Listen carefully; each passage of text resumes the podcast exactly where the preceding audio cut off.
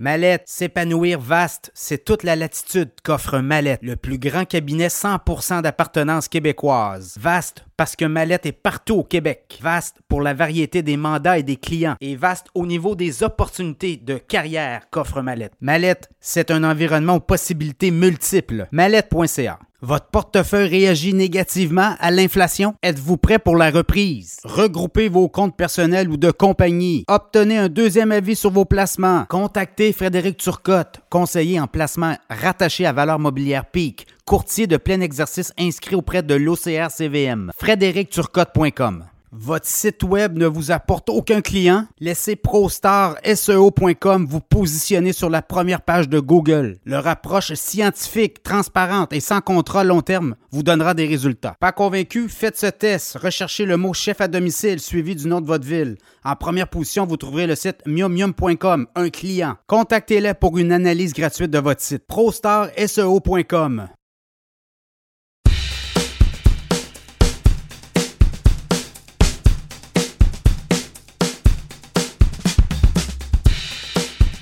l'économie chinoise inquiète.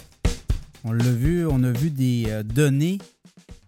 Et récemment, euh, quand même, euh, le président Biden qui est allé d'une affirmation assez directe, là, alors qu'il voit l'économie chinoise, mais en fait la Chine comme étant une espèce de, de comment on dit, une bombe à retardement. Donc voilà le terme assez précis. Bombe à retardement au niveau économique et au niveau euh, social parce que le, régime en place, Parti communiste chinois, est très dur envers sa population. Peu d'espace pour les citoyens chinois à l'expression, liberté d'expression. Et euh, ça fait en sorte que euh, ça donne aussi des munitions là, aux critiques. Le régime chinois, cette semaine, est sorti aussi pour dire que euh, on, les traitait durement du côté de l'Occident, mais qu'on allait se relever. Quand même, des indications exportation, importation en forte baisse. Est-ce qu'on est en train de vivre l'après-pandémie du côté de la Chine? C'est-à-dire que on a vu tout ce qui s'est passé avec le laboratoire de Yuan. On a vu aussi comment les Chinois ont tenté de cacher euh, cette épidémie au reste du monde. Et là, ben, on voit aussi des pays euh, des entreprises faire de moins en moins, en moins d'affaires avec les Chinois, l'économie chinoise. On voit aussi des multinationales commencer à sortir leur argent euh, de la Chine, c'est-à-dire changer de fournisseur, aller davantage vers peut-être le Vietnam, d'autres pays asiatiques aussi, peut-être l'Inde, le, Brésil. Alors, euh, voyez-vous, on est là. Et euh, des indications, ben, il y a du chômage aussi, beaucoup, augmentation du taux de chômage chez les jeunes. On est rendu à plus de 20% chez les 16-24 ans en Chine. Également, le commerce au détail a augmenté, mais pas de façon convaincante. Une économie au premier semestre, quoi, 5,5% pour euh, la Chine, mais on a euh, été habitué à des, chiffres beaucoup plus importants. On dit que selon le FMI, l'économie chinoise pourrait être à 5,2% cette année là, en croissance. Évidemment, il y a des acteurs au niveau immobilier, ça semble euh, assez On a beaucoup construit. là, on doit digérer tout ça aussi du côté de la Chine. Alors, euh, est-ce que c'est euh, une bombe à retardement?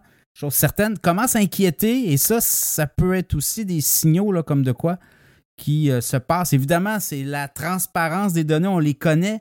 On connaît le, Parti communiste chinois qui est très très non pas discret, mais cache beaucoup d'informations. Et là, est-ce que les données qu'on nous donne sont vraiment la réalité sur le terrain.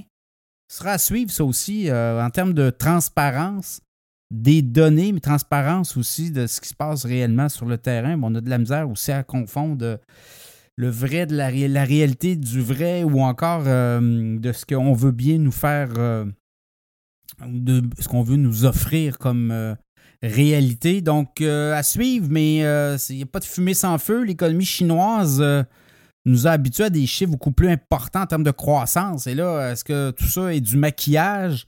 On va le voir au cours euh, des, prochains mois et on pourrait peut-être assister évidemment à des investissements massifs, des stimulus de la part de gouvernement chinois au cours des prochains mois, des prochains trimestres pour essayer d'atténuer les tensions.